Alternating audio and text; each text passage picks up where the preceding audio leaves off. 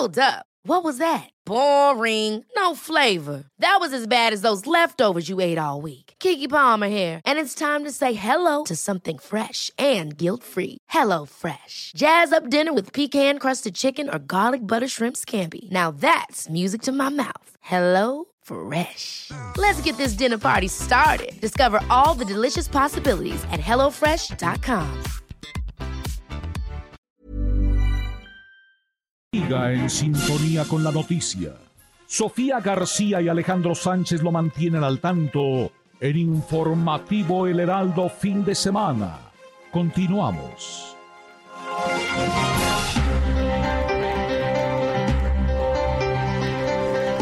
Gracias por continuar con nosotros. Perdón. Y vámonos rápidamente hasta Coahuila eh, con Alejandro Montenegro. Alejandro, buenos días. Cuéntanos cómo van todas, eh, pues, este peritaje y las investigaciones en torno a este niño de 11 años que llevaba dos pistolas y que llevó dos pistolas a la escuela. Buenos días. ¿Qué tal, Sofía Alejandro? Muy buenos días. Eh, un gusto saludarlos desde Coahuila.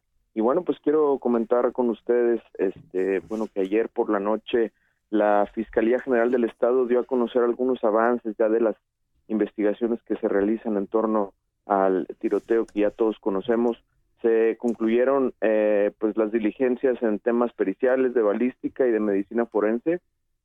La fiscalía, eh, te comento, Sofía, que ya determinó que eh, el menor de 11 años disparó en nueve ocasiones eh, con, con estas dos pistolas que traía en las manos, con una disparó ocho veces y con la otra en una ocasión. Y bueno, pues eh, también comentarte que las causas de muerte por parte de la maestra de 50 años, de María Staff, se debió a una hemorragia cerebral interna y lesión de centros y órganos vitales, algo muy parecido a lo que ocurrió con el menor de 11 años que se termina suicidando. Eh, ya se eh, realizaron diversas eh, pues entrevistas con familiares, con amigos, con otros alumnos. Están evaluando todas estas pruebas. Obviamente la fiscalía no las ha dado a conocer por temas de que continúan las investigaciones. Sin embargo, ya se dan a conocer estos avances en las primeras investigaciones. Sí, Alejandro, buenos días. Se habla de que serán los funerales hoy de la maestra. Así es, ayer comenzaron las, eh, pues los actos de velación de, de, ambos cuerpos. El de la maestra se realizó en el municipio de Gómez Palacio, Durango, de donde ella era originaria. Eh, hubo bastante, eh, pues, eh, asistencia de personas, de familiares, amigos, mismos alumnos que, que se refirieron muy bien a la maestra y hoy se realizarán, eh, pues, el em, el sepelio de, la maestra. A las 10 está programada una misa de cuerpo presente y posteriormente será trasladada a, a, a, una, eh, a un panteón de la localidad. Y, también fue ayer ya velado el, el menor de 11 años en un acto que fue mucho más privado. La familia pidió eh, pues que no se permitiera la entrada a personas ajenas a la familia y bueno, pues policías municipales estuvieron resguardando para que así ocurriera y también él, él será sepultado el día de hoy. Sí, sí, qué, qué, qué, fuerte y qué cruda está esta información, Alejandro. Y bueno, pues nosotros estaremos muy de cerca para saber qué sigue, para saber cómo va la información también en torno a, a, a la gente, a sus abuelos, ¿no? Que es con las personas con las que este menor vivía y bueno, pues veremos qué, qué da como resultado de estos peritajes. Seguramente lo más conveniente para la investigación es tratarse de meter en el perfil del menor para encontrar esa causa que detonó, uh -huh. por lo que ha implicado esta polémica para muchos simplista de que se debió a un videojuego, para otros que abren eh, o Fíjate abrimos que... el foco más, eh, sí. pues eh, todo el contexto en el que en el que vivió yo te decía ayer, Sofi, eh, que era como un niño de la generación Bang, porque le toca vivir en este, en este momento. Y eso es lo que seguramente Alejandro eh, hará la fiscalía como un segundo paso.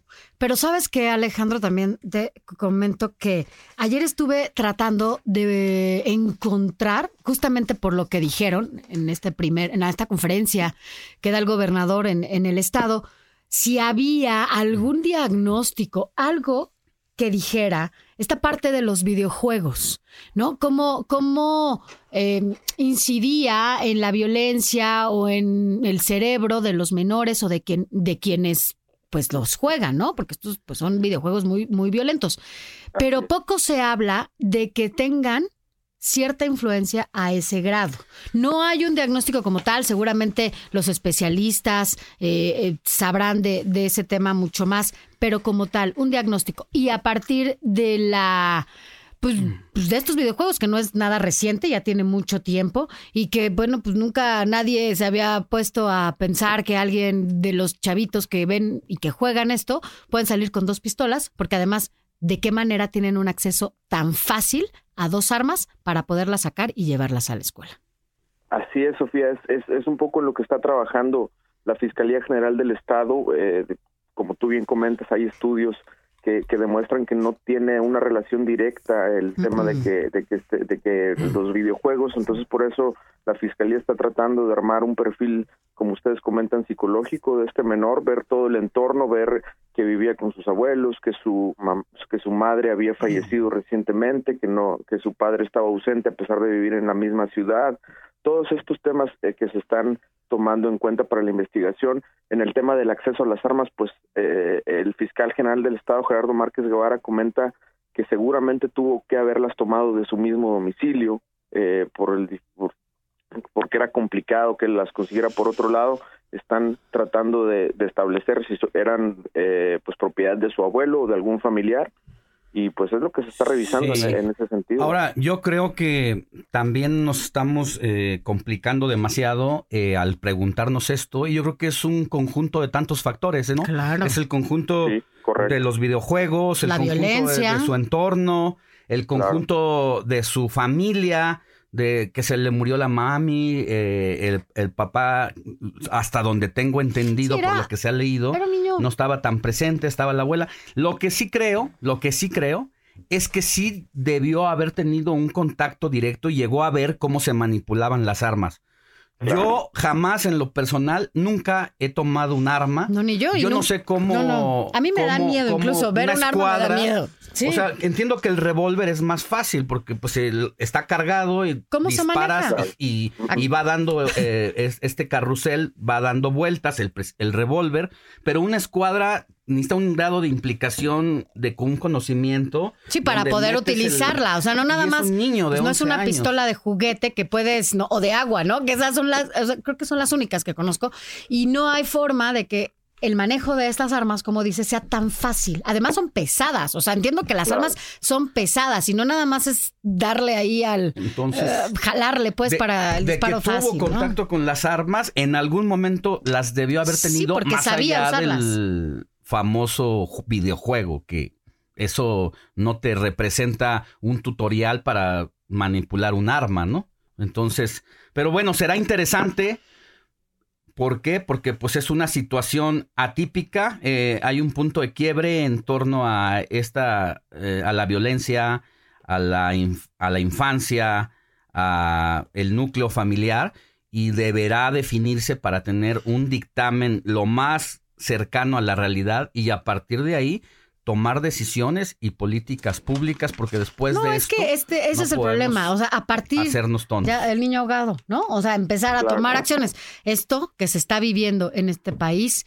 la violencia, el acceso tan fácil que tienen ahora los niños a las armas, a contenidos eh, muy muy violentos en donde naturalizan la violencia cada vez es mayor. Pero bueno, pues estaremos de cerca, Alejandro, y bueno, pues cualquier cosa que suceda, nos avisas para que podamos entrar contigo. Gracias, Alejandro Montenegro. Claro, que sí, muy buenos días. Ya nada más, eh, finalmente quisiera comentarles que a partir de este lunes eh, pues se suspenderán las clases en, en, el Colegio Cervantes donde ocurrió este tiroteo y empezarán con las labores de intervención eh, por el tema psicológico y el tema de estrés postraumático que puede haber traído para personal del colegio y para alumnos. Necesario, necesario. Van a ser atendidos en ese aspecto por parte de especialistas que estuvieron en Monterrey hace tres años en el colegio americano donde también se vivió algo parecido. Bueno, pues gracias Alejandro, un abrazo. Buen día, hasta luego. Muy buenos días. Seguimos. Seguimos con más. Hey, it's Danny Pellegrino from Everything Iconic. ¿Ready to upgrade your style game without blowing your budget? Check out Quince. They've got all the good stuff, shirts and polos, activewear and fine leather goods all at 50 to 80% less than other high-end brands. And the best part? They're all about safe, ethical, and responsible manufacturing.